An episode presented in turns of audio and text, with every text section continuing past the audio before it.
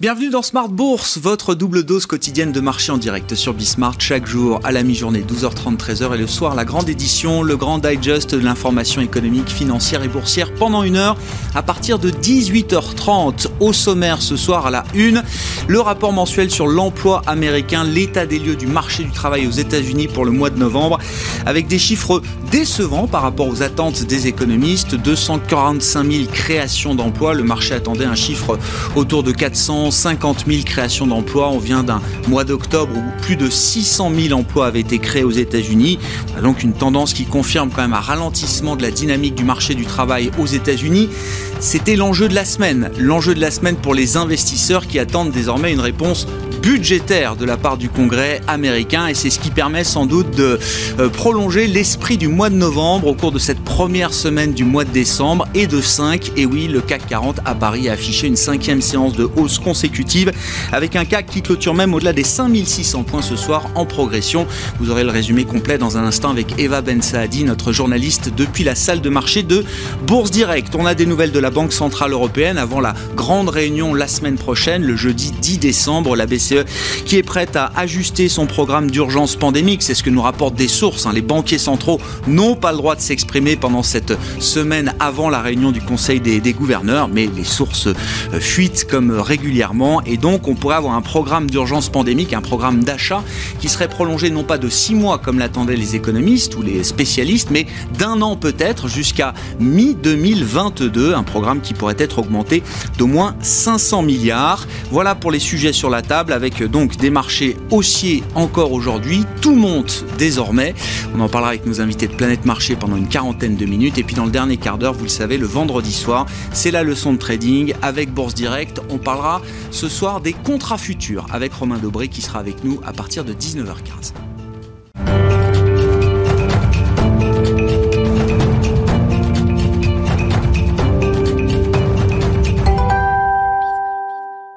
Cinquième semaine de hausse consécutive sur les marchés européens. Le résumé complet de cette séance, c'est avec Eva Ben Saadi depuis la salle de marché de Bourse Direct. Clôture dans le vert ce soir pour le CAC 40 après une journée passée intégralement en hausse, une hausse de 0,62% pour s'établir à 5609 points. Les investisseurs ont pu prendre connaissance cet après-midi du rapport du département du travail sur l'emploi aux États-Unis. L'économie américaine a créé deux fois moins d'emplois qu'attendu en novembre. Le rapport fait état de 245 000 créations de postes non agricoles le mois dernier, le chiffre le plus faible enregistré depuis le début de la reprise du marché du travail en mai. Il était de 638 000 au mois d'octobre. Le taux de chômage, lui, s'est tassé de 0,2 points à 6,7% alors que le déficit commercial est moins important que prévu en octobre. Il est ressorti à moins 63,10 milliards de dollars. Le consensus tablait sur moins 65,2 milliards de dollars. Les commandes à l'industrie ont progressé de 1% en octobre contre 1,1% en septembre. Des chiffres préoccupants alors que le pays est aujourd'hui confronté à une nouvelle vague épidémique violente. Près de 200 000 nouveaux cas en 24 heures ont été enregistrés, tandis que les hospitalisations approchaient 100 000, un nouveau record. Un projet de plan de relance de l'économie d'un montant total de 908 milliards de dollars semble tout de même progresser ces derniers jours au Congrès. Ce coup de frein sur l'emploi pourrait même, aux yeux d'une partie des observateurs, favoriser des progrès dans les discussions en cours.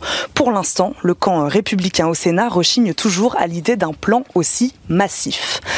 Cette journée aura été aussi marqué par l'annonce de Pfizer, le laboratoire américain qui baisse son objectif de production de vaccins contre le Covid-19. Il ne fournira finalement que la moitié des doses prévues, soit 50 millions, après avoir découvert des anomalies dans les premières phases de production. De son côté, euh, la biotech Moderna prévoit, elle, de produire entre 100 et 125 millions de doses au premier trimestre, dont l'essentiel sera réservé aux États-Unis. Porté en matinée par une hausse des cours du pétrole, après le compromis trouvé entre les membres de l'OPEP+, la bourse de Paris conserve ses légers gains en fin de journée.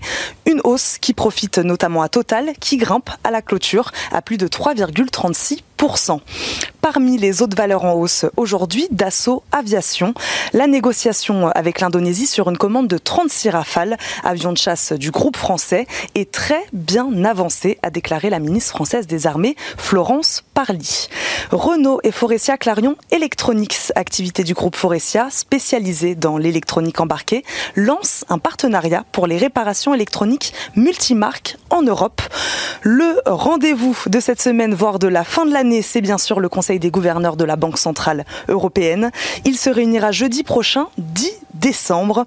Bien avant la décision de la BCE, les opérateurs se focaliseront lundi sur les chiffres de la production industrielle allemande et l'indice Centix de la confiance des investisseurs de la zone euro en décembre.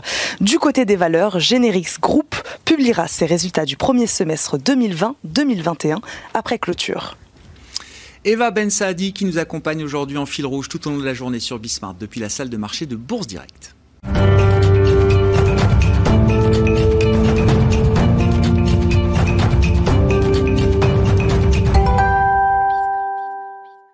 Trois invités avec nous chaque soir en plateau pour euh, décrypter les mouvements de la planète marché. Olivier Ringard nous accompagne ce soir, directeur des investissements de Neuflis OBC. Bonsoir Olivier. Bonsoir. Merci d'être là. Olivier de Béranger, directeur de la gestion de la financière de l'échiquier, est avec nous également ce soir. Bonsoir Olivier. Bonsoir Merci d'être avec nous. Et bienvenue à Stéphane Déo qui nous rejoint également. Bonsoir Stéphane. Bonsoir Vous êtes responsable de la stratégie d'Ostrom Asset Management.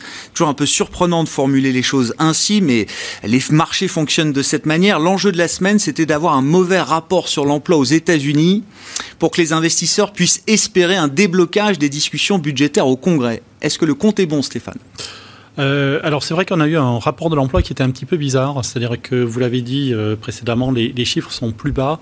Il faut pas oublier que le mois dernier, on avait eu la surprise inverse, c'est-à-dire des chiffres assez élevés. Il y a pas mal de volatilité d'un mois sur l'autre, donc si on essaye de lisser un petit peu tout ça, euh, on reste sur une tendance qui est quand même relativement bonne.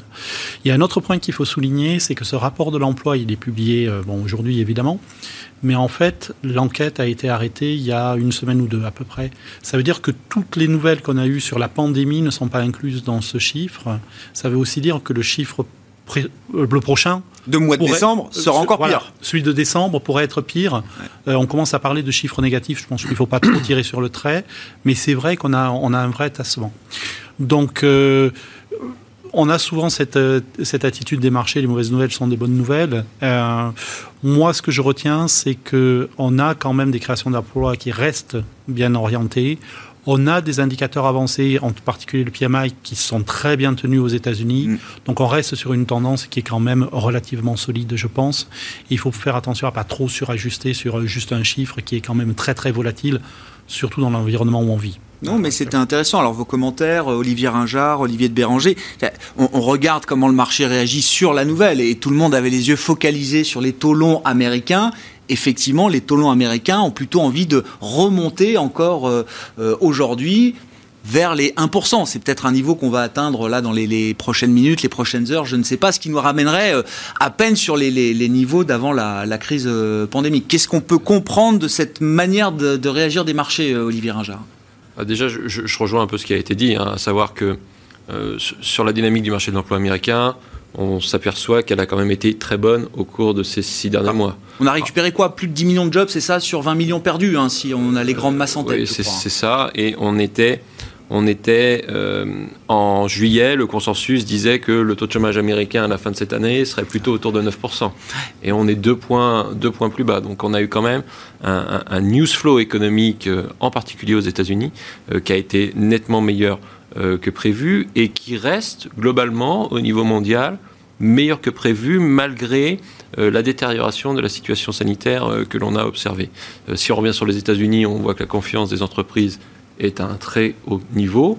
C'est un peu moins vrai pour, le, pour la confiance du consommateur, mais ça, ça l'est pour la confiance des entreprises. Du côté des émergents, et en particulier de la Chine, vous avez pu voir en début de semaine euh, des, des, chiffres de confiance des entreprises chinoises qui euh, atteignaient des plus hauts euh, non, non connus depuis une dizaine d'années. Mm. et du côté de l'Europe, on a un secteur des services qui est touché par les mesures de confinement, mais on a un secteur manufacturier euh, qui reste fort. Donc on a globalement une économie mondiale qui résiste à cette deuxième euh, vague, qui résiste probablement mieux que prévu, et ce qui pousse un peu les taux. et les taux sont poussés également par sans doute un peu de spéculation ou d'attente d'un second plan budgétaire américain qui sera quelque part autour de 1000 milliards mm. euh, de dollars, d'attente sur un nouveau couple euh, Yellen-Powell euh, qui permettrait de piloter de manière parfaite l'économie américaine. Donc tout ça nourrit, nourrit l'espoir. d'un nouveau cycle de croissance pour les, pour les trimestres, voire les années à venir.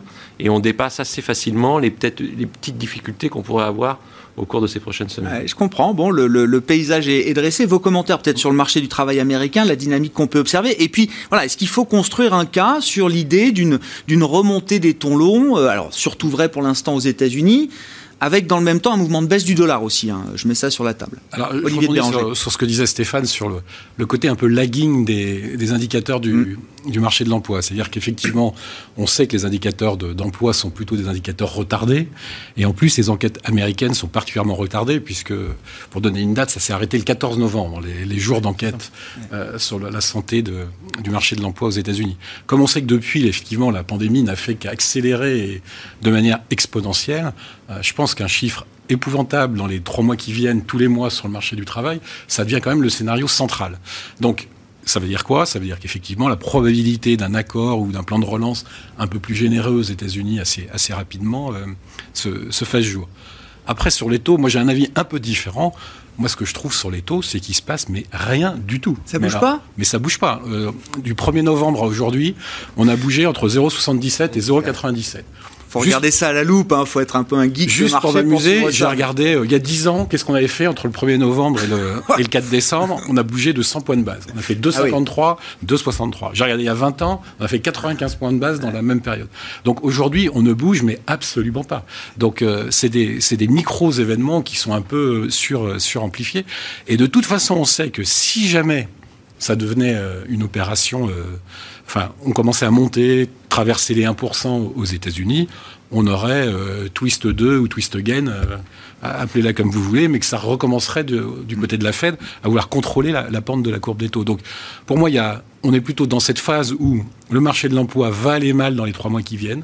C'est une certitude, à tel point d'ailleurs que la plupart des économistes maintenant prévoient une croissance supérieure en zone euro en, 2021 qu'aux États-Unis. Ça veut bien dire qu'on pense que la troisième vague, euh, de toute façon, elle arrive et qu'elle va, qu'elle va durablement, euh, enfin en tout cas pendant quelques mois, abîmer la, croissance américaine. Donc c'est le plan de soutien qui en fait est au cœur de, à mon avis, de, je comprends. Des, semaines qui viennent. Les mouvements sur les taux, ils sont anecdotiques. Je, je finirai juste pour vous dire à quel point ils sont anecdotiques, c'est que le VIX, c'est l'indice de la peur sur les actions. Vous savez qu'il y a le même indice sur les Bien sûr. C'est le Move. Il a fait le plus bas historique de son histoire ce trimestre. Donc, euh, et en gros, il vaut deux fois moins que la moyenne historique et 6 à 7 fois moins que ce qu'on valait en, en 2008. Donc, voilà.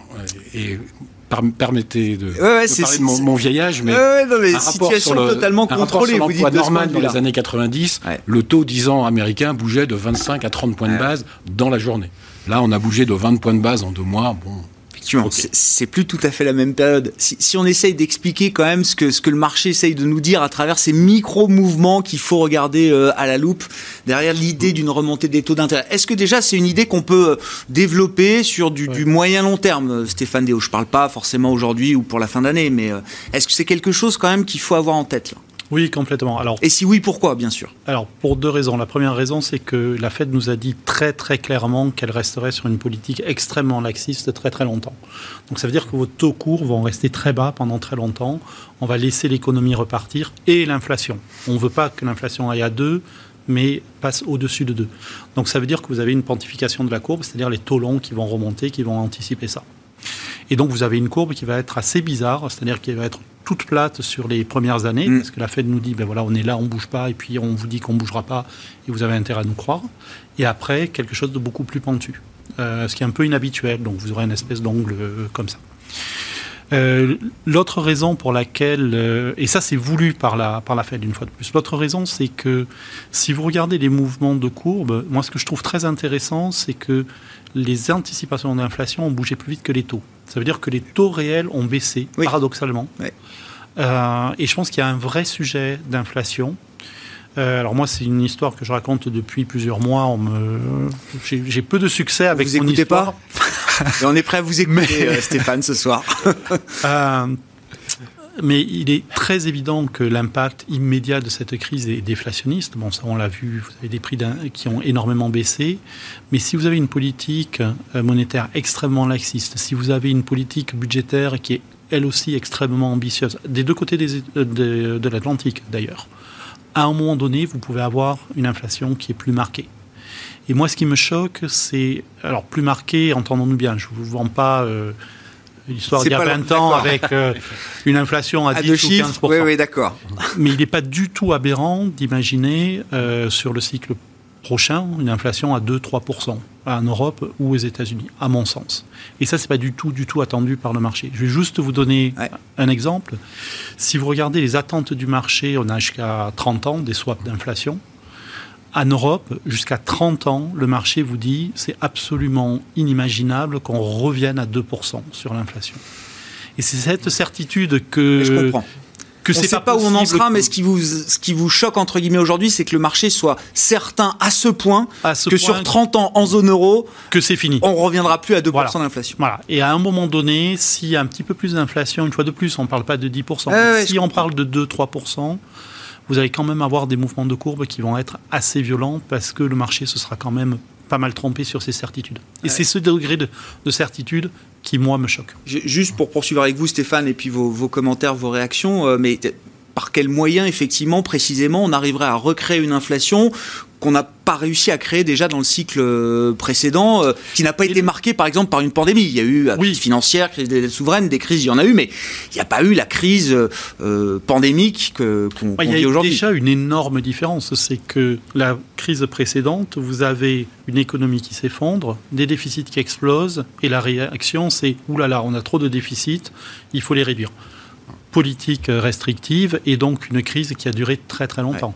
Là, on a fait exactement l'inverse. C'est-à-dire qu'on a des plans de relance énormes. Et quand vous avez à la fois une politique monétariste extrêmement laxiste, avec des banques qui vous disent on n'en sortira pas, euh, on restera laxiste pendant des années, et de l'autre côté une politique budgétaire extrêmement euh, stimulante, à un moment donné, euh, ça peut créer des, surprises. Donc à voir. Mais ce c'est pas c'est pas pour demain matin. Et ce ne sera pas, une fois de plus, une inflation. Enfin, il ne faut jamais dire jamais, mais. Mhm. non, mais dans le marché, il y a ces instruments, ces, anticipations d'inflation qui peuvent justement se remettre à anticiper des choses à très long terme. L'idée qu'on est à 1% pour les siècles et les siècles me semble un peu excessive. Bon, Olivier Ringard, est-ce que vous êtes convaincu, est-ce que vous faites partie de ceux qui sont convaincus qu'il n'y aura plus jamais d'inflation à 30 ans euh, en zone euro, par exemple Ou est-ce que non, il faut quand même concevoir un cas autour d'un réveil de l'inflation euh, à terme? Écoutez, je vais pas revenir jusqu'au début des années 90, je vais, je, vais, commencer à la fin des années 90. Et euh, fin des années 90, on parlait d'inflation. Milieu des années 2000, on parlait 2001, 2002, 2003, on parlait de déflation. 2007, 2008, on parlait euh, d'inflation. Et puis depuis 2010, euh, on ne parle que de déflation et de désinflation. Euh, et pour l'instant, effectivement, euh, la pandémie a repoussé dans le temps euh, toute perspective de relèvement de taux de la part de la Banque Centrale Européenne et la Banque Centrale Américaine imite la Banque Centrale Européenne. Donc l'inflation semble définitivement vaincue. Malheureusement, on souhaite qu'elle ressurgisse quelque peu.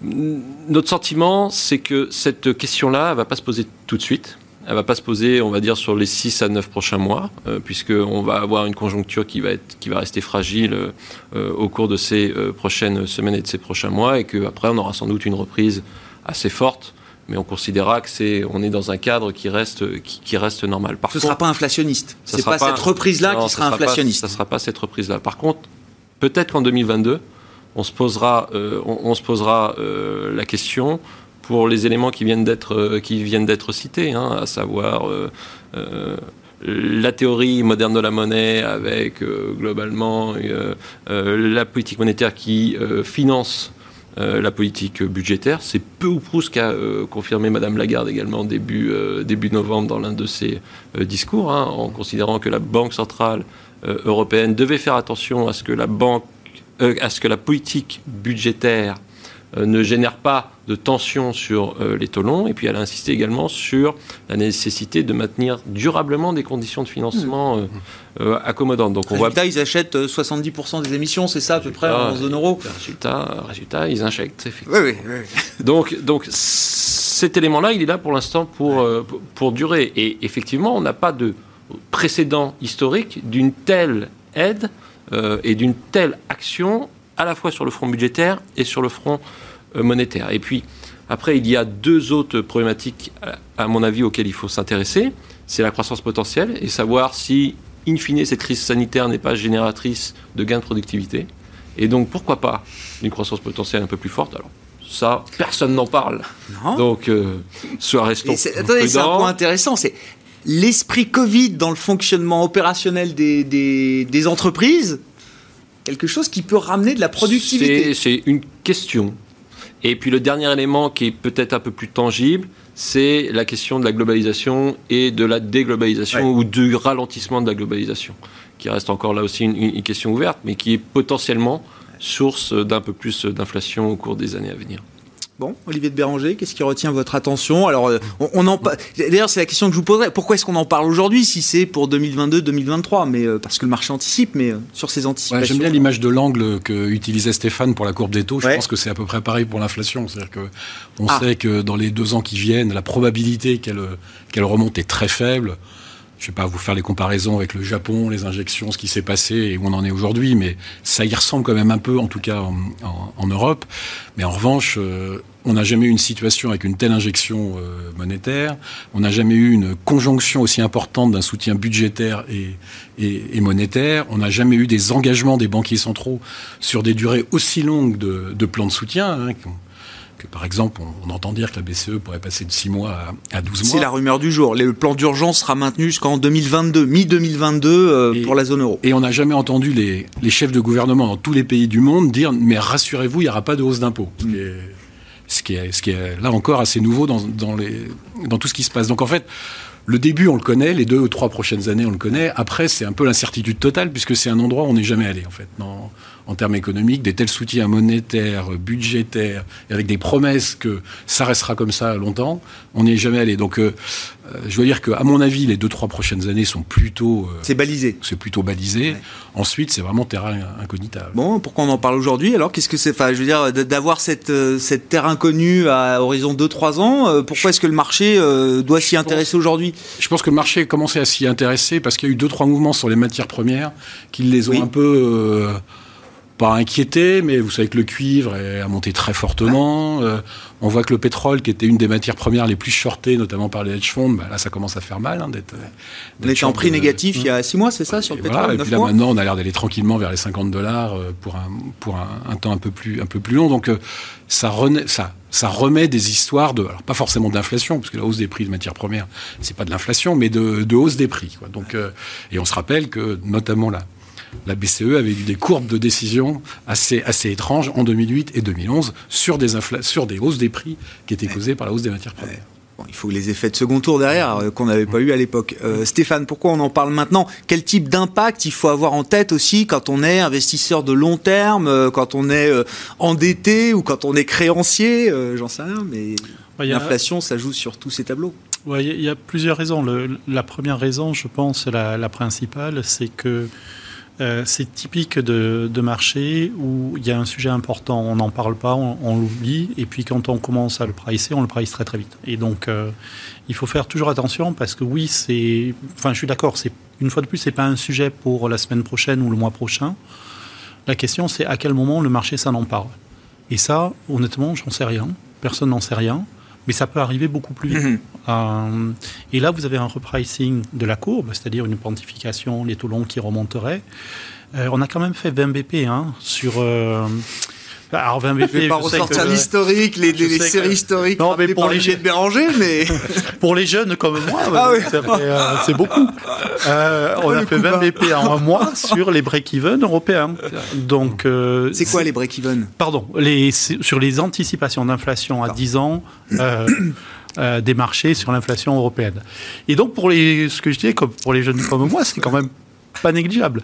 Si vous, si vous ajoutez ça assez rapidement, non seulement vous avez des mouvements de taux qui sont non négligeables, mais vous avez aussi des rotations sectorielles sur la bourse qui peuvent être très très importantes. Dans la bourse, il y a un groupe d'actions qu'on appelle les bond proxy.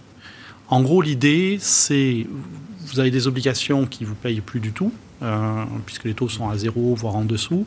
Vous essayez de trouver des actions qui se comportent comme des obligations. Mmh. C'est typiquement des obligations qui payent un dividende régulier, qui ont une croissance régulière. Eh bien, si vous regardez la prime de ces bond proxy, elle est anormalement élevée. Et ça se comprend.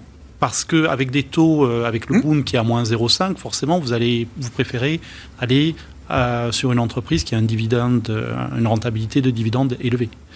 Bon, ben, ces entreprises-là, si les taux remontent, elles n'auront plus ce genre de primes absolument phénoménales que, qu'on voit à l'heure actuelle. Donc vous voyez, en termes de rotation sur le marché action, ça peut aller très très vite. Et une fois de plus, le mois de novembre euh, est une très bonne leçon. Il y a des, il y a des messages. Oui, je pense qu'il y a des messages sur, le, sur ce sujet, déjà. Même si, alors je vous ramène au plus court terme, euh, effectivement, le mois de novembre et l'esprit du mois de novembre là qui se diffuse encore en ce début de, de, de mois décembre. Parce que rotation ou rattrapage, c'est-à-dire qu'on n'a pas vu ces bons de proxy, mmh. ces stars séculaires, ces valeurs de fonds de portefeuille, les Nestlé et autres, ces valeurs-là ont sous-performé, mais n'ont pas baissé d'une certaine manière. Alors, je vous repasse la parole, Olivier Ringard, sur ce mois de novembre qu'on a déjà beaucoup décrit. Le mouvement se, se poursuit, tout monte. Bon, est-ce que c'est un schéma qu'on peut envisager encore pour euh, quelques temps euh, Et si oui, pour quel euh, motif? Le schéma boucle d'or. Ouais. Goldilocks. Donc c'est pas trop chaud, c'est pas trop froid, et donc tout le monde, tout monter.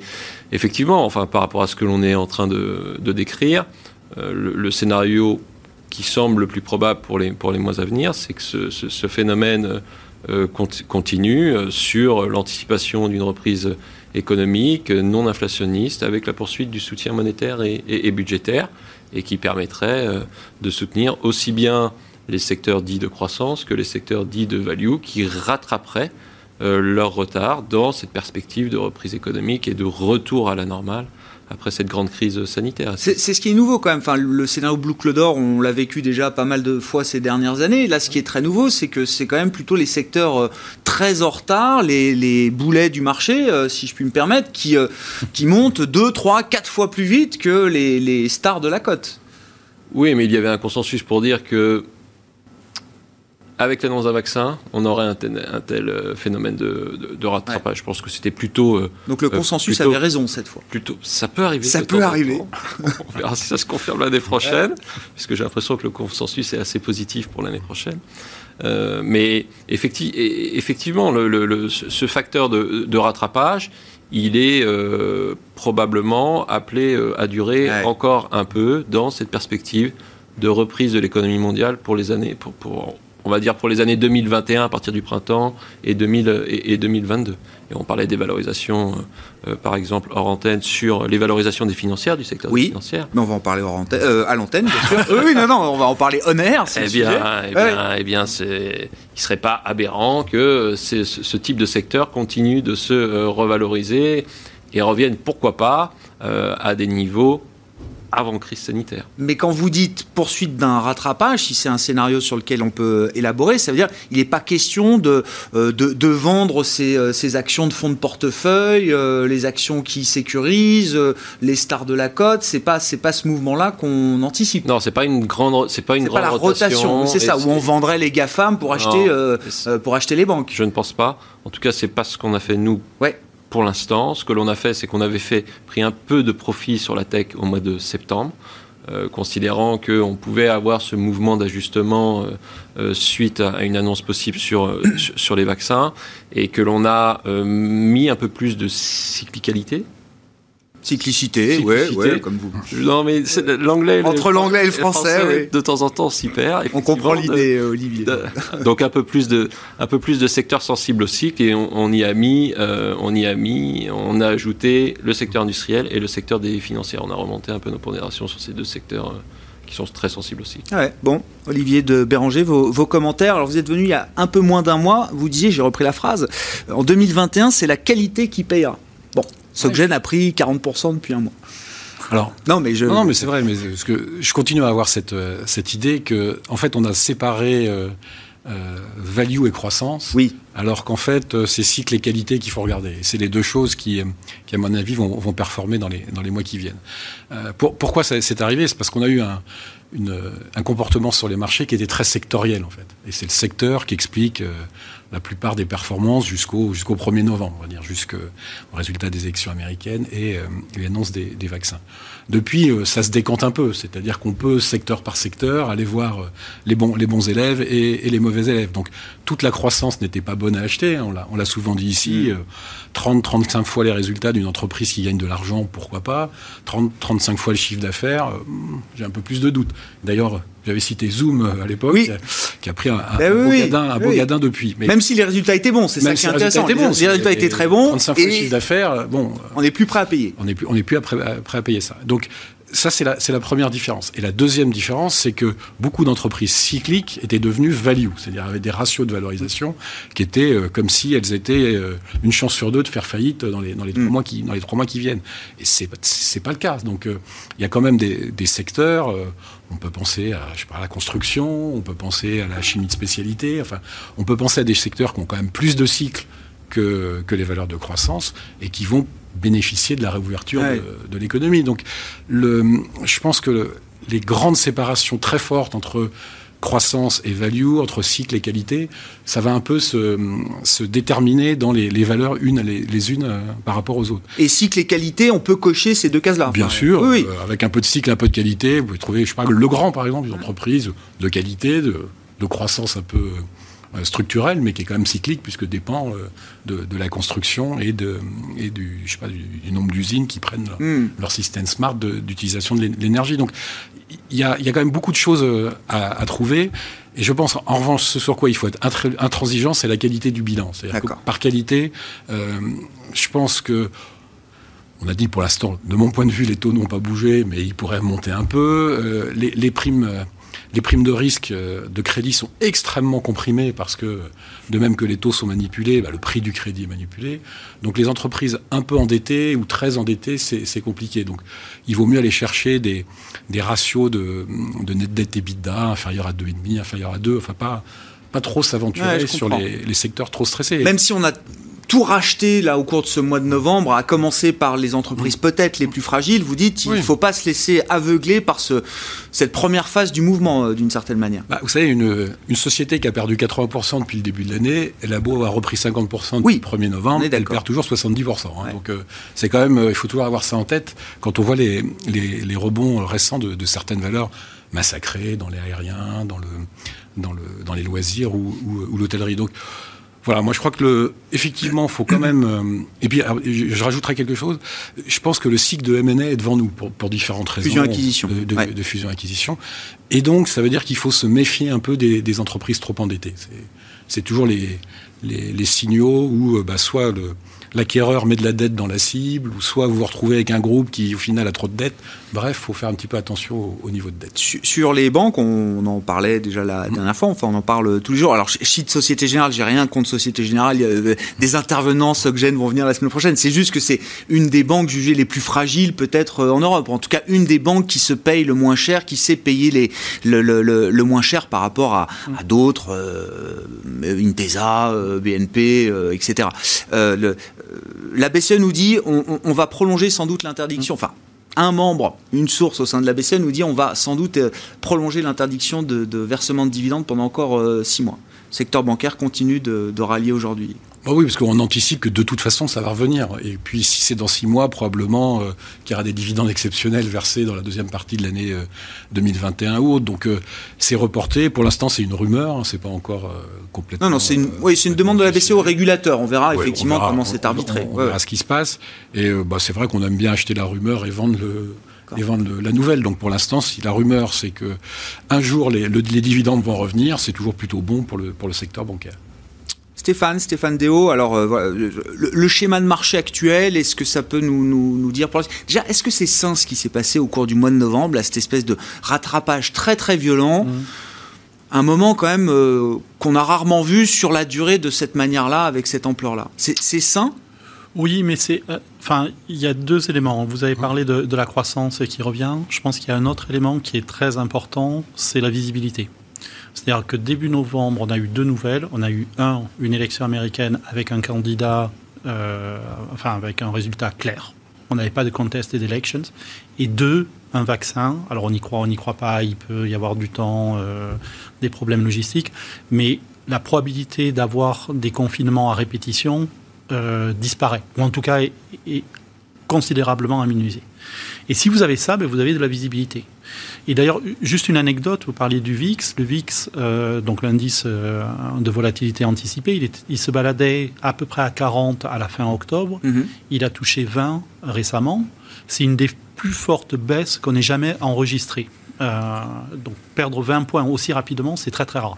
Donc on est vraiment passé d'une situation où on n'avait pas de visibilité, on avait peur, à une situation, 20 c'est la moyenne de long terme, un petit peu au-dessus, mais bon, peu importe, à une situation qui est entre guillemets normale. plus normale. Dans un contexte comme ça, bah, les plus fragiles qui ont été très très très pénalisés sont ceux qui, euh, qui rebondissent, c'est normal. Et finalement, que la croissance soit forte, molle, moyenne, etc., c'est peut-être un argument de second rang. Moi, si je sais que j'ai une croissance qui est pérenne, on ne sait jamais, évidemment, mais si le scénario central avec forte probabilité devient une croissance pérenne, ben, ces dossiers très faibles, très inquiétants, qui euh, risquaient de partir à la casse, tout d'un coup, vous dites, ah ben non, finalement, euh, on va s'en sortir. Et c'est eux qui en bénéficient le plus, évidemment, puisque c'est ceux qui sont le plus pénalisés. Et est-ce qu'on est très loin encore d'une valorisation normale pour des dossiers alors qui sont peut-être plus fragiles, qui mm. méritent peut-être d'ailleurs d'être moins bien valorisés que d'autres? Après des rebonds de 40, 50, on a vu des, cours de bourse doubler aussi hein, sur, euh, sur un mois, un mois et demi. Oui, mais après, euh, quand vous êtes à zéro, c'est facile de doubler. Enfin, c'est un peu l'argument de j'ai fait moins 80, euh, si je fais plus 50. Donc il faut, il faut regarder le, le, niveau où on est. Pour revenir sur les banques, je rappelle quand même qu'il y a un peu plus d'un mois, le SX7E, c'est-à-dire l'indice bancaire européen, se payait à à peu près 0,35% de la valeur comptable. C'est-à-dire que vous mmh. pouviez acheter une banque pour le tiers de son prix, en théorie. Bon, là, on a beaucoup progressé. Alors, pour l'anecdote, cet indice, donc l'indice bancaire, depuis les plus bas du 18 mars, a mmh. surperformé l'Eurostock. Ah, si on prend la période depuis le point bas de mars jusqu'à aujourd'hui Donc sur le rebond, le rebond avec 40% de rebond là en novembre. Ils étaient très très très en retard au début. Là, ils ont rattrapé tout le retard et ils ont dépassé euh, l'Eurostock. Donc le 18 mars, point bas du marché, il fallait acheter des banques. Voilà. Ah, vous auriez, non, pas facile, hein. vous auriez attendu un petit peu, ça aurait été encore. c'est fait, c'est ah, trop tard. Mais euh, donc il y, a un mois et demi, une banque, ça se payait au tiers de sa valeur comptable. Hein. Là, avec le rallye, vous êtes grosso modo à la moitié. Donc c'est moitié prix. Hein, euh, Est-ce que c'est la fair value? Je ne sais pas. Mais euh, qu'on aille un petit peu plus haut, ça me ça me surprendrait pas énormément. Olivier Ringard, sur ces questions de valorisation, retour à la normale jusqu'où? Est-ce que euh, voilà, ça pose les questions aussi effectivement du, monde d'après. Je, sais que l'expression est un peu galvaudée, mais c'est quand même le sujet. Écoutez, moi, je rejoins ce qui, a, été dit et la manière dont on. N'a pas de réponse définitive et on a, du mal à imaginer le monde d'après. Il reste, et d'ailleurs, on voit bien, par exemple, par rapport au sujet de l'inflation euh, ou au sujet des taux d'intérêt à, long terme, la manière dont ils peuvent évoluer, il y a encore beaucoup d'interrogations. Donc nous, ce que, ce que l'on fait, c'est qu'on a fait évoluer nos, nos, portefeuilles en étant plus euh, équilibrés, euh, plus diversifiés et en ayant des paris, euh, on va dire, moins forts qu'auparavant. pour l'investisseur, ce, mois de novembre, quand même, ouvre à nouveau un champ des possibles. On peut investir plus largement que précédemment.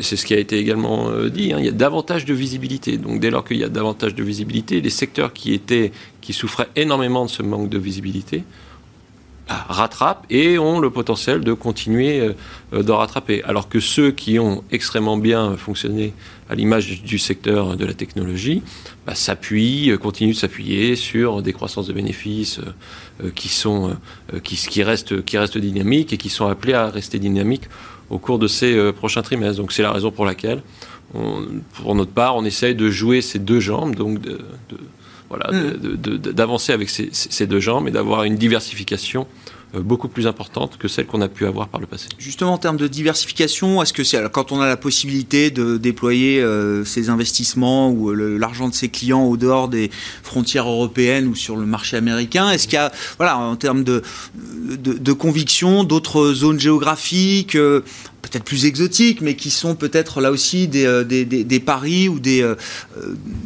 des convictions fortes pour 2020. Bon, l'Asie, on en parle beaucoup. J'entends parler du Brésil. Bon, est-ce qu'il y a des, des, territoires un peu exotiques Pas trop exotiques. Pas trop. Mais effectivement, on, est, on, on surpondère les émergents. Euh, on, vient de, on vient de prendre la décision et de la, et de la mettre en œuvre dans la perspective de l'année 2021. Euh, et cette conviction, elle repose sur, euh, sur plusieurs facteurs. Hein.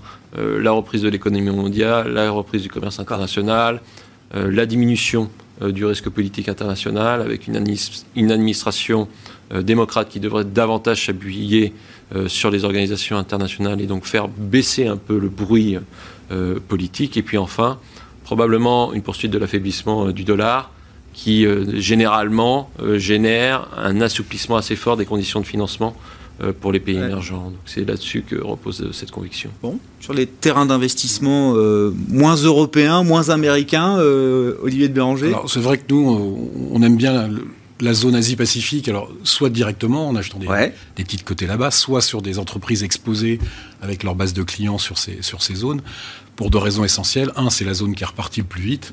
Et deux, c'est la seule zone qui monétise pas sa dette. Donc euh, vous avez quand même un, espoir de ne pas, de pas avoir un change défavorable qui est quand même supérieur à, d'habitude. Donc ça, nous donne envie de, regarder des entreprises exposées à cette zone. Et puis pour revenir sur ce que disait Olivier, sur, sur, la, sur les portefeuilles, je crois que c'est c'est un peu comme sur la politique, sur les élections, sur la crise et tout le reste. C'est fin de l'hystérie, des, des valorisations trop hystériques ou trop, euh, trop écartées des, moyennes et, retour à des choses plus normales, plus balancées, plus équilibrées. Donc, euh, plus blend, comme on dit, dans votre l'équilibre, vos métiers. L'équilibre, ça pourrait être aussi mélangé. Euh, je rajoute à qualité, je rajoute équilibre pour, 2021. Cycle, qualité, équilibre. Voilà. C'est le, le, leitmotiv pour, pour 2021. Bon, sur des, des, marchés peut-être émergents, est-ce qu'il y a, je sais pas, des, des, histoires particulières qui vous intéressent, Stéphane? Non, non, mais les émergents enfin, si on a un cocktail de visibilité sur le cycle, de commerce international qui repart, euh, les bénéfices des entreprises émergentes sont plus corrélés avec le commerce international qu'avec la croissance mm. internationale. C'est le commerce qui est. et pourquoi le commerce international repart Parce que c'est le business model. Je sais pas, mais le... Biden nous dit pour l'instant on change rien aux barrières douanières. L'Asie, euh, c'est reparti. Hein. Oui, mais alors c'est le commerce entre eux, quoi. Oui, oui, oui. Mais du coup, ça repart euh, très très vite. Quand même. Vous avez une faiblesse du dollar en plus, vous avez des matières premières qui progressent. Euh, l'indice émergent, c'est très intéressant, a énormément changé depuis 10-15 euh, mm. ans. C'était très value, justement, c'est beaucoup plus euh, croissance, mais ça n'a pas perdu sa corrélation avec les matières premières. Bien sûr. Si les matières premières progressent, c'est aussi bon. Donc, enfin, on a un peu tous les voyants qui sont ouverts pour, pour les pays émergents. Après, jouer les pays émergents, ça peut se faire effectivement directement avec des entreprises émergentes, ça peut se faire avec des entreprises européennes explosées. Euh, Le luxe est un très bon exemple. Juste une statistique, vous avez près de 100 millions de Chinois qui ont un niveau de vie supérieur à la moyenne du niveau de vie européen. Alors c'est pas énorme, c'est moins de 10% de la Chine, mais c'est l'équivalent de, masse, bien sûr. de l'Allemagne. C'est euh, comme si vous aviez fait euh, construit une Allemagne euh, en termes de niveau de vie euh, au milieu de la Chine. Donc toutes les, entreprises de luxe devront en bénéficier. Personne, personne me cite le Royaume-Uni comme étant un, d'accord, un terrain d'investissement pour 2021. Non, mais c'est une question sérieuse. Hein. Je vous pose pas la question sur le Brexit, mais je sais pas, euh, en termes de valorisation, d'asymétrie peut-être, personne n'a envie de s'intéresser aux actifs britanniques.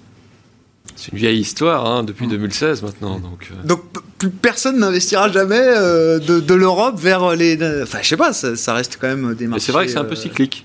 Ouais. C'est un peu, c'est un peu cyclique. Il n'y a pas beaucoup de.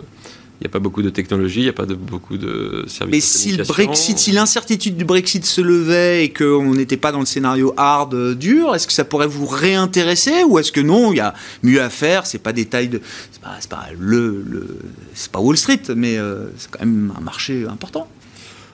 Je, je, non, non, non, mais je suis étonné en fait. En tout cas, pour notre part, on n'en a pas beaucoup dans nos portefeuilles. Non, non, mais je crois que tout le monde est à peu près sur cette ligne-là. Alors, je sais pas si. Oui, c'est un peu, c'est trop binaire, quoi. C'est soit c'est signé, soit c'est pas signé. Si c'est signé, probablement que le marché remonte de 3-4% le jour même et que vous avez une appréciation du sterling qui fait que vous gagnez 5 ou 6%. Bon, bah. Mais c'est juste un coup de bourse, quoi. Vous dites. Non, c'est pas après. On verra bien. Il y aura le temps de refaire le, de refaire le prix. Mais si vous voulez, le, l'absence d'accord. Tant qu'il y a cette épée de Damoclès, d'accord. pas le scénario transcentral, mais comme, comme disait Olivier, comme on y est depuis 2016, le, le never-ending Brexit, euh, bon, on n'est pas à trois jours près. Hein. Dans une logique d'investisseur euh, rationnel, tant qu'il y a cette épée de Damoclès, on va pas. Euh, on n'y va pas. même si effectivement, si vous regardez les valorisations, bah sont massacrées, la bah devise est massacrée, les. Mais c'était vrai, c'était encore plus vrai il y a six mois et encore plus vrai, il y a, encore moins vrai. C'est de plus en plus vrai tous les jours, c'est ça que je voulais dire. Bon, vous avez été le premier à dire non, euh, Stéphane Déo. Ah bah oui, bah alors je continue à dire non. non, non, mais c'est juste, euh, c'est très binaire hein, sur une variable qu'on ne contrôle pas. C'est une variable politique. Donc c'est du pile ou face. Euh, on ne peut pas investir l'argent de. Si ça avait du mal se passer, ça se serait déjà mal passé, non? Oui, mais pas forcément, parce que là, on se dirige sur un accord à minima. Et euh, je ne sais pas ce que ça veut dire à minima. Si hmm. vous voulez, on n'aura pas de hard Brexit parce qu'il y a déjà des accords dans certains secteurs. Sur euh, l'aérien, sur, euh, sur la finance, il y a certains accords, etc. Donc ce ne sera pas un vrai hard Brexit. Je rappelle que le dernier accord commercial qui a été négocié par l'Union européenne, c'était avec le Canada. Ça a pris 7 ans de négociation et un an pour ratifier. Là, on a 15 jours. Donc on n'aura pas un accord complet. Donc, on aura quelque chose à minima, ça sera perturbant pour les marchés. Jusqu'où, une fois de plus, on n'en sait rien. Mais c'est ça. c'est ça le, jeu. C'est aller au casino si vous voulez jouer comme ça. C'est euh, plus de, l'investissement pour moi. On verra ce qui se déroule ce week-end et si on se réveille lundi avec quelque chose ou pas, effectivement, comme depuis 4 ans. Merci beaucoup, messieurs, d'avoir été les invités de Planète Marché ce soir. Stéphane Déo, responsable de la stratégie d'Ostrom Asset Management, Olivier de Béranger, directeur de la gestion de la financière de l'échiquier, et Olivier Ringard, le directeur des investissements de Neuflis OBC.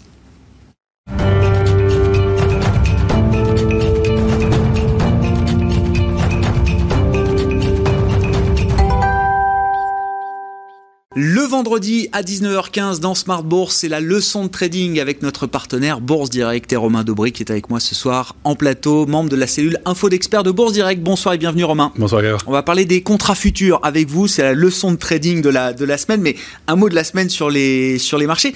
Visiblement, c'est pas forcément du côté des, indices ou du CAC 40 qu'il fallait regarder. On clôture à plus de 5006 ce soir, cinquième séance de hausse consécutive. Oui, une, une consolidation à plat sur l'indice parisien qui a été très propre, très net dans un petit trading range, 5541 en bas, 5578 euros, et une sortie par le haut en fin de semaine avec une petite accélération haussière.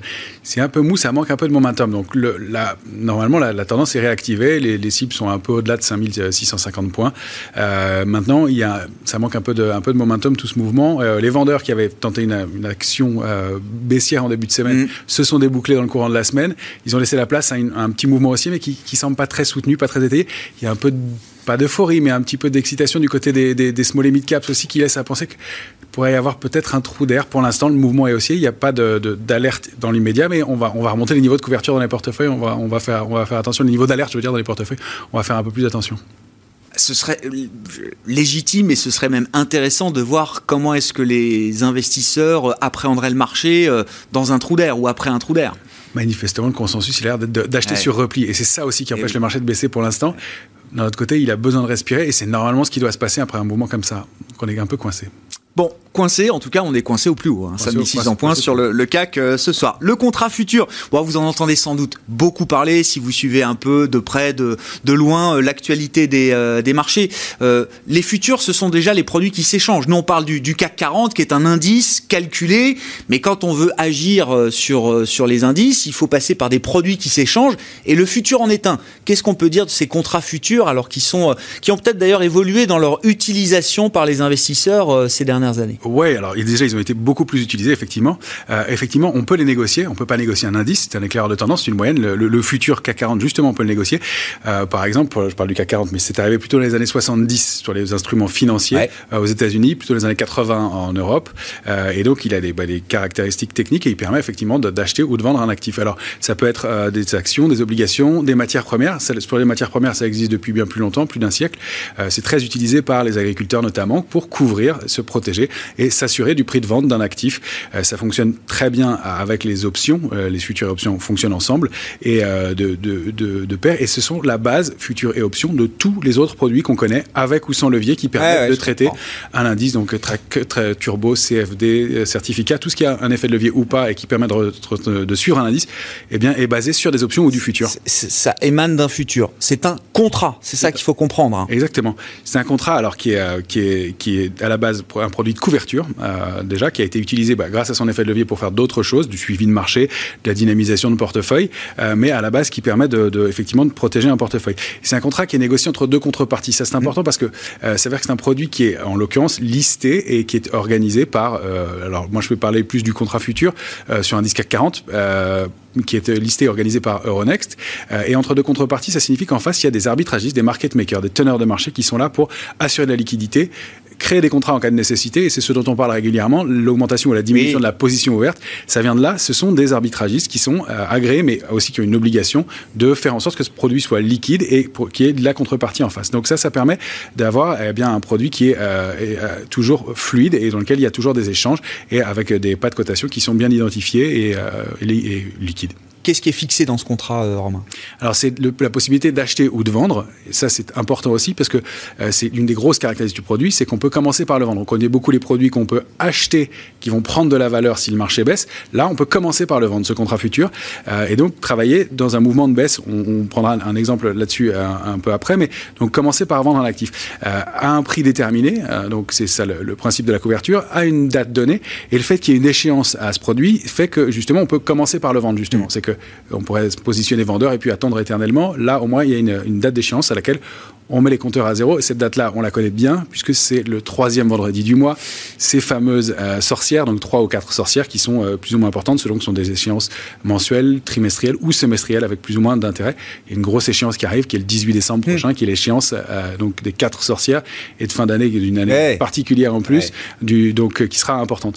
Donc c'est ça qui est important, c'est qu'il y, a voilà, cette, cette contrepartie et la liquidité, et cette possibilité de commencer par vendre un actif, et donc de l'utiliser pour le racheter plus bas et de gagner gagner l'écart entre le produit vendu et le produit qu'on va racheter. Si on prend le futur CAC 40 comme, euh, comme exemple. Euh, quelles sont les, caractéristiques, pardon, de, de, ce, de ce contrat? Comment est-ce qu'on peut intervenir? Euh, À partir de quel niveau de, de, taille, de prix on peut commencer à intervenir sur le futur? Comment ça cote? Alors voilà, pour qu'il fonctionne, ce produit, il a besoin de caractéristiques techniques, effectivement. Pour le futur CAC 40, déjà, il, la première caractéristique, c'est le prix du point. Chaque point représente 10 euros. C'est-à-dire qu'on va considérer que l'indice CAC 40 futur vaut 5500 points. S'il monte de 10 points, ça représente 10 fois 10 euros, donc 100 euros d'écart.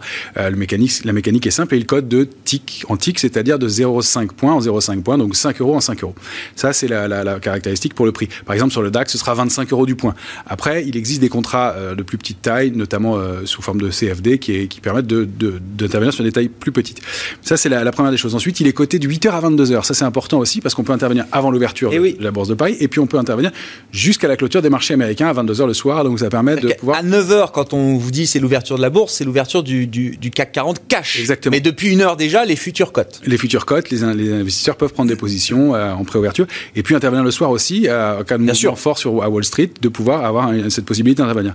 Euh, par ailleurs, il y a la caractéristique de la compensation, c'est le troisième vendredi du mois à, 16h, ça c'est important, date pour le, pour le futur CAC 40. Sur l'Eurostock, ce sera, ce sera entre 11h50 et midi par exemple. Donc ils, ont, ils, répondent tous à des, caractéristiques précises. Il y a aussi le, le fait que ça ce soit un produit qui nécessite une couverture. Euh, alors, le règlement livraison se fait en cash. On ne va pas livrer de l'indice CAC 40, on livre du, cash. Et il nécessite une couverture. Donc, ça, c'est important. Il y a un mm. dépôt de garantie qui est fixé par la chambre de compensation, euh, qui donc reçoit l'ensemble des transactions et qui détermine le, prix nécessaire, de dépôt de garantie nécessaire, la couverture nécessaire pour, pour acheter ou vendre un contrat. En ce moment, c'est 5500 euros par contrat. Au cours des 20 dernières années, ça a évolué entre 2000 et 6000 euros par contrat futur euh, négocié. Donc, c'est une somme qu'on bloque sur le ah compte, qui est quand même importante. Bien sûr. Euh, effectivement, mais qui est euh, bah, nécessaire pour qu'on euh, puisse intervenir correctement dessus. Il faut dire que 5500 euros, c'est de l'argent, mais c'est sur un contrat qui vaut, si l'indice CAC 40 vaut 5600 points ce soir, mmh. le, contrat à 10 euros du point, ça fait 56 000 euros de nominal, donc 5500 points, ça fait un effet de levier de 10 quand même, ce qui est énorme et ce qui est à ne pas utiliser en totalité. On, va, on reviendra dessus un petit peu après. Bon, bah justement, alors un exemple, exemple d'utilisation d'un, à travers un contrat futur. À travers un contrat futur. Alors, donc, euh, imaginons que le, marché soit à 5614 points. Euh, euh, tout, exemple provenant de l'actualité serait complètement fortuit. Et qu'on décide que le marché est beaucoup monté récemment et qu'on a envie de protéger son portefeuille. Donc, on a un portefeuille qui, là, dans l'exemple, qui est d'une valeur d'environ 50 000 euros. et on décide de se couvrir contre une baisse possible du marché. C'est-à-dire qu'on se retrouve dans ce cas de figure en se disant le marché a du potentiel de hausse encore, mais j'ai pas envie de vendre toutes mes actions dans l'immédiat. S'il y a un retracement, je ne saurais pas quand je saurais pas quand les acheter parfaitement. et puis, ça permet en un seul ordre de bourse de protéger l'ensemble de son portefeuille. Donc, je vends un contrat futur à 5614 points. Le premier jour, eh bien, le marché euh, va dans mon sens et baisse et termine, clôture à 5541 points. Alors avec le futur, on fait la, comptabilité tous les soirs et on repart de 5541 mmh. points et on crédite l'écart entre le prix de vente, donc 73 points, le premier jour qui viennent d'être crédités à, mon compte et je repars le lendemain de 5541 vendeurs sur mon compte. Donc on m'a crédité 730 euros. Le lendemain, le marché remonte un peu euh, et je perds et clôture à 5578 points dans l'exemple, donc je, je, perds 37 euh, points, donc 370 euros qu'on va débiter de mon compte. Puis le troisième jour, j'avais raison, le marché accélère à la baisse et euh, on arrive à mon objectif qui est 5450 points. J'essaie de racheter mon contrat, j'encaisse ce jour-là 128 points, donc un total sur trois jours de 164 points, 1640 euh, euros. Et on constate que dans, ce, dans cette période-là, donc entre 5612 et entre 5450 points, l'indice CAC 40 a perdu 2,92%. Donc mon portefeuille qui est représentatif de l'indice CAC 40, hein, bien sûr, parce que si j'ai que des valeurs hyper spéculatives ou euh, des, qui sont pas représentatives de l'indice, ça va bouger peut-être plus et baisser peut-être plus. Mais pour un indice, pour un portefeuille représentatif de l'indice CAC 40, bah, j'ai perdu 1460 euros, alors qu'avec mon futur, j'ai gagné 1640 euros. Donc ça a couvert la position, même un peu plus. Et donc j'ai un portefeuille qui est euh, couvert et équilibré, et j'ai même gagné de l'argent sur ce futur-là. Bon, 5614, c'est bien sûr le niveau du futur euh, aujourd'hui. 5450, ce serait un point d'entrée, euh, Romain? Ah, C'est un, point qui semble intéressant quand même. C'est un point qui semble intéressant. La, cible du mouvement baissier qui, qui, pourrait se déclencher, puisqu'on a cassé un biseau baissier, c'est le pied du biseau, c'est 5359 points. Mais il y a un tel consensus aussi, une telle volonté d'acheter sur repli que je me demande si on irait jusqu'à cette cible-là. Voilà. on verra, on fera le plan de trading avec vous, euh, avec vous lundi. bon, quelques préconisations, recommandations. Déjà, quand on parle de trading, d'investissement actif, la première règle, c'est de se former chez Bourse Direct ou ailleurs. Et puis euh, peut-être toujours c'est, ce money management, les règles aussi qu'on se fixe quand euh, on doit prendre des décisions d'investissement. Euh. Ouais, exactement. Il y, a, il y, a, un très gros taux d'échec hein, sur le, trading. Alors quand je dis ça, c'est toujours pernicieux parce que tout le monde se dit qu'il va mieux réussir que les autres. Donc s'il y, a un taux d'échec qui est très important, et il est corrélé complètement à l'effet de levier qu'on va utiliser. Donc on va minimiser cet effet de levier avec avec ben, un contrat futur, c'est 56 000 euros. Donc si on veut pas d'effet de levier, il faut avoir 56 000 euros disponibles. Pas forcément évident. Alors il y a des contrats qui sont de plus petite taille. on peut utiliser un effet de levier à mon sens, maximum de 4. Et donc un ratio de 10 000 euros pour un contrat futur, pour travailler un contrat futur, c'est un ratio qui me paraît raisonnable et minimal. Euh, après, il y a des stratégies qui permettent de faire autrement, mais c'est un ratio minimal. Ensuite, euh, eh bien, il faut commencer en investissant pas tout son capital. Ça, mm. c'est aussi un élément très important. Pensez au paper trading, mais pensez qu'aussi quand on va passer en trading réel, euh, là, il va falloir. Eh vous n'étiez pas fan du paper trading. Vaut mieux faire avec des petites sommes pour voir quand même comment on se sent quand on engage du vrai argent. On réagit pas de la même façon. Il y a beaucoup, beaucoup d'échecs, paper trading réussi et d'échecs on en a parlé, je vous renvoie aux, leçons de trading euh, précédentes que vous pouvez retrouver euh, en replay sur, euh, sur nos sites. Merci beaucoup Romain, merci d'avoir été avec nous. On se retrouve lundi pour le, plan de trading. On verra effectivement les, événements qui marqueront la semaine prochaine. Une petite réunion de la Banque Centrale Européenne notamment qui sera au cœur du sujet. Romain Daubry avec nous le lundi, le vendredi, notre partenaire Bourse Direct dans Smart Bourse sur Bismart. Très bon week-end. Retour de Smart Bourse lundi en direct à 12h30.